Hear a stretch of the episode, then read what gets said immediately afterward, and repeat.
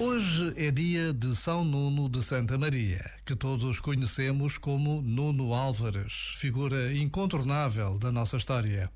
A glória das vitórias, a glória de ter defendido o reino ao contrário do que muitos poderiam esperar, levou-o a uma vida humilde, discreta e pobre, como irmão na Ordem dos Carmelitas. Morreu em Lisboa, no Convento do Carmo, por ele fundado.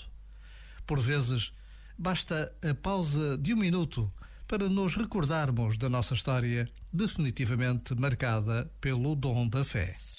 Este momento está disponível em podcast no site e na app.